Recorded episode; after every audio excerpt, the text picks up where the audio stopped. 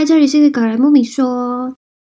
这一集主要是讨论一个商业底下的假科学。我们都知道，每个人都很关心健康的问题，可是我们相当也知道，说诈骗这件事情，还有一些假讯息都充斥在每个地方。那推荐一本书，就是你会觉得让你非常惊讶，因为很多你以为的事实，你从网络上看到，你以为那些平台健康的平台是有可信度的，可是其实并非如此。那这个是一个教授，他本身是医学院毕业的，而且自己本身有写过很多的言论，去把那些大家觉得有问题或有纠纷的一些知识，他去透过国外的网站去搜寻最源头的知识，去找到是否这个真的是证实是健康的问题。还是说是一个行销手法，所以我觉得公信度很高。因为国外他们的研究写报告，不仅要让同业的人去验证之外，你同样会有一些纠纷跟反对的声音去指责你的言论，可能再去提出相反的言论来证实。我先说自己的例子，为什么我觉得？我这么推荐他的内容，因为他本身自己制作有写一些资讯，想要去宣导的 blog，所以我几乎有时间的时候，我都会去确认他。因为我发现，当我这么重视健康的知识的时候，我这么的相信，可是我发现这些都是谎言的时候，我就觉得我情愿去找一个比较有公信力，他会自己再去查那些研究的人。而且我本身是在加拿大，加拿大也有就是学校都会去教导说。他们对于研研究论文这件事的重视度跟可信度，像我觉得我自己原本在看这本书之前，我就自己在那里想说，哎，大家都知道椰子油很好用，所以我们某一天就提议说，哎，我们应该把所有的椰子油都换掉，把它通通都换成比较健康的椰子油，觉得更健康。可是呢，我在看这本书的时候，就是林教授的。餐桌上的伪科学，其实他出蛮多书的。那我觉得他他 blog 上面都会讲的蛮清楚。他其中有一篇，他就特别的讲清楚，说他有去查关于椰子油的健康理论。其实最后翻开他的背景，其实是那些想要贩售椰子油的商品的手段。他就为了要提升这类的商品的贩售，让大家以为它是非常有效用的，然后宣称这些东西是非常有效率。呃，宣称这些产品是非常有效用的，可是真正他去看国外那些文献的时候，其实大部分的九成，他就说这油品其实是九十二帕的饱和脂肪，而且你长期服用的话，其实是对增加心血管的疾病。所以其实，在国外的研究，他们是推荐使用植物油的，就是一般普通的大豆油那些，它其实要更适合很人。就是少量的食用椰子油，结果我那时候我就跟我老公讲这件事情，然后他转过来看到这边的时候，哦，原来你也被骗了，我就觉得哇塞，这件事情，我觉得真的是要每个人都知道，说到底你现在去看到的真实的东西是不是真。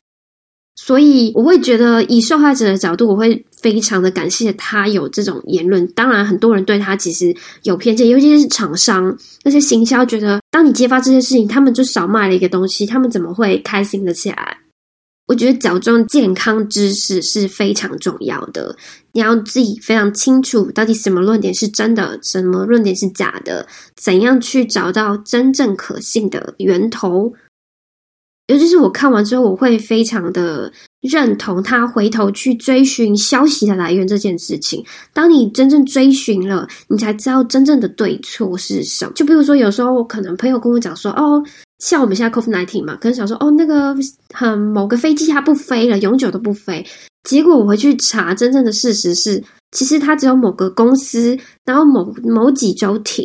当然这是题外话，我只是想要说。很多东西就是你听说的状况，其实都是假。即使是在文章上写的非常好像公公信度很高，可是当你没有真正去寻找到真正他是从哪里看到的时候，那很多消息都是假。觉得有这种认知去找到正确的东西跟消息是非常重要的。为了要防止一些错误的陷阱，我觉得我其实蛮认同他的。其实很多论点，或者是有一些并没有明确的讲到，他只是针对某些论点。当然不是完全的，你可以找到解答。但是我相信，比起那些被商业化的文章来说，我觉得是更好。那譬如说里面它有提到一些资讯，我就列举在下面。像补充维他命，我觉得台湾或者其他国家一定会去选择补充维他命，因为永远觉得好像越老之后越缺少，也希望就是更加健康，没错。可是当你补充了维他命 D 的时候，我们根本就不知道说维他命 D 如果你摄取过量的话，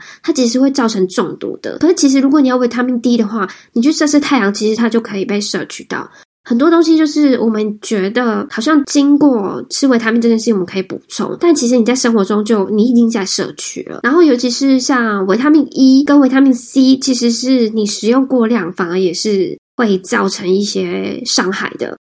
那可是这些东西，像你在蔬菜水果里面，你都还是可以吃得到，除非你都一整天都不吃蔬菜水果。而且光是维他命它的分量剂量的部分，其实是相对的很少，还不如你去吃食物。关于针对这点时候，他有去找一些研究，有一些研究反而说，如果你频繁的过量食用这些维他命的话，你反而会增加你的癌症几率还有死亡率。当然，这些东西是我们不知道，我们都知道的都是那些广告商告诉你的哦。你要吃什么，你才会更加健康？当然，那像另外一个就是像我们一般最常喝的茶跟水，像一般都会觉得茶其实不能去取代水。或者是说查它会不会真的去影响铁质的吸收？可是他真的去查，在研究上面并没有这类的佐证，它只是一个上文章上面他们去说的，或者是有时候其实是国外的文字，那经过被翻译之后的误解，然后变成了错误。尤其是在那种健康网站，我们大家都知道，可能康健的那种，其实是错误率还是会有的。那他有去翻早期的研究，其实植物来源的铁并不会影响到。动物来源的铁，譬如说，你可能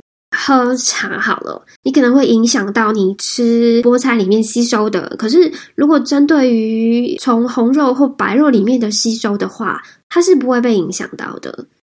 而且并没有去真正去制定说。每天一定要喝多少？像两千 CC 的水，但是这只是像政府的一种健康宣导，因为有些人就是真的不喝水，也并非是一直觉得要你一直大量的灌水，然后好像觉得每天都是要必要喝水。虽然喝水其实是蛮重要的，因为帮助代谢。它这边比较重要讲就是你任何的液体，包括汤啊，然后咖啡、茶，它其实都应该算在于你每天摄取的水里面。当然也不是。因为这个借口就让你觉得哦，那所以这些东西一体是这些都是一体，所以你就不用再喝水了。当然就不是这样。像第三个的话，是针对像藻类的部分。之前像我自己姐姐也是推荐跟我讲说，哦，她长期有吃蓝绿藻，它其实是很有效用，而且听说可以治疗癌症或是排毒。可是实情呢，当作者去真的去追查的时候，他反而找到许多案例是，你如果长期服用这种蓝绿藻，因为毕竟他们你知道在海水里面其实有很多过量的含碘那些重金属，因为那些工厂大量的排放。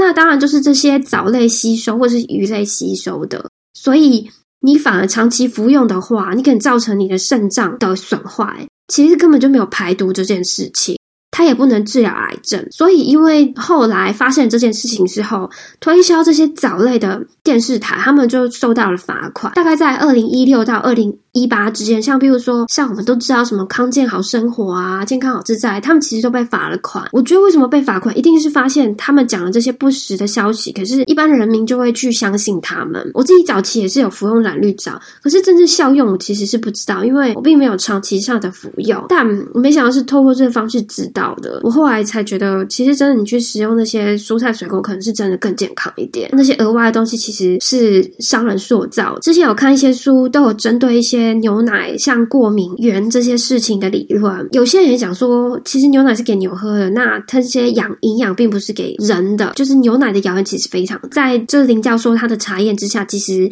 牛奶并并不是说会致癌，有些人说是会，但其实是不是。但是牛奶本身自己有很多过敏源，去造成过敏的。当然，有一些反对牛奶的人，有可能是因为他们是动物保护协会那些人，他们不希望被过度的虐杀。跟成为食品这件事情，所以并非是完全真正的根据或者是研究。不过，对于然后再来就是，是大家都知道的，想要减肥的生酮饮食。之前在新闻的时候，其实有一个一直推荐这个饮食的人，是医生，可是后来他因病就死亡了。后来这个作者林教授，他有在节目上面跟新闻上面也去讲了，说其实生酮饮食是一个高脂肪的饮食，它其实是非常危险的，因为当你摄取过多的多饱和性的脂肪的时候，它会让你造成了短暂性的脱水。那脱水会让你觉得，哦，你体重减轻了。我当然是有一些朋友听到说他们是成功减肥，因为生酮饮食。可是真正你减了体重之后，你的健康呢？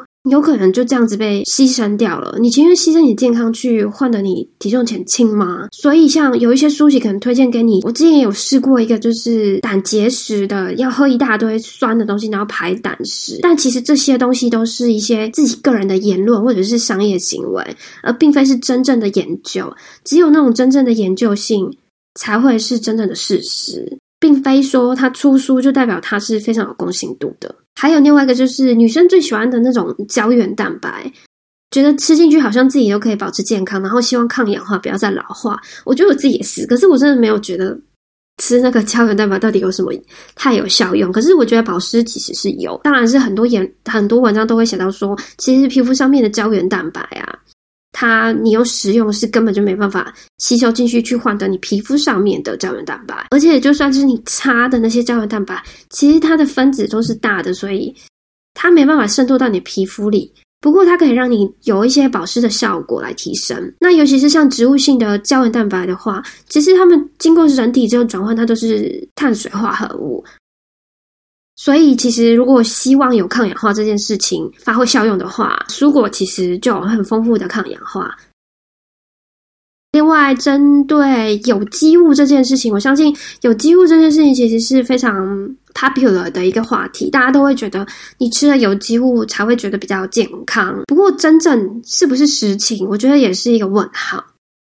他在书里面有提到说，像那些。比较大规模的那种农作生产的话，其实你根本就不可能用，就是不用到化学物的。当然说，研究上面也是讲说，食用适量的农药，那它其实是无害生、无害人体的。而且，其实，在各国法律上面，对于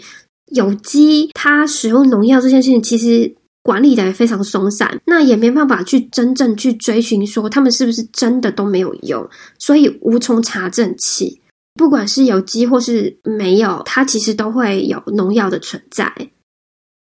所以许多的东西都是因为希望去推翻一些健康的言论，然后变成是一种行销的手法的说辞，让塑造让大家觉得其实它是更好的东西。不过相对的，如果针对说农药比较少一点的话，那我相信这点其实还是存在的。不过如果说针对农药的话，你其实用水清洗的话，就可以去除八成。可是像这些有机物，其实你仔细想想，它后来那种一盒一盒包装里面，难道它就不是再去后来加工合成的了吗？所以到最后其实是一样的。这些只是我大概抽，我觉得对我来说其实比较常见、常听到，或者是比较纠纷的一些部分。当然，它。其他有很多书，像胃科学检验站啊，然后跟餐桌上的胃科学一或二，它都会讲到许多的内容，我觉得是很值得去看一下的。我相信每个人都对于健康知识都一直有追求性知识的习惯，不管是看节目也好，每件事情都必须要自己想法去察觉到真实对错，而且这些东西其实我看完之后还蛮颠覆我的想法的。它其实让我学习到说，怎样去针对食品安全的问题，然后跟那些你觉得疑惑的论点，你再去想办法去做确认，然后不要相信那些假的观点或者是商业行为的观点，然后来让你的健康不要造成负面的影响，或者是有一些盲点的文章，我觉得当然这个作者林教授一定会很欢迎你去发问他，让大家都可以知道他这些被破解的那些讯息跟资讯。这个教授他自己坚持，就是如果你真正想要健康这件事情的话，其实你根本不需要花费大量的金钱，就是均均衡的饮食，然后跟运动，其实就可以造成你最大的健康。当然，我觉得睡眠也蛮重要的啦。所以希望在这个导读可以多少帮助到一些同样跟我觉得这书非常受用的部分。那如果你喜欢我的 podcast 的话，请继续收听，谢谢你的支持。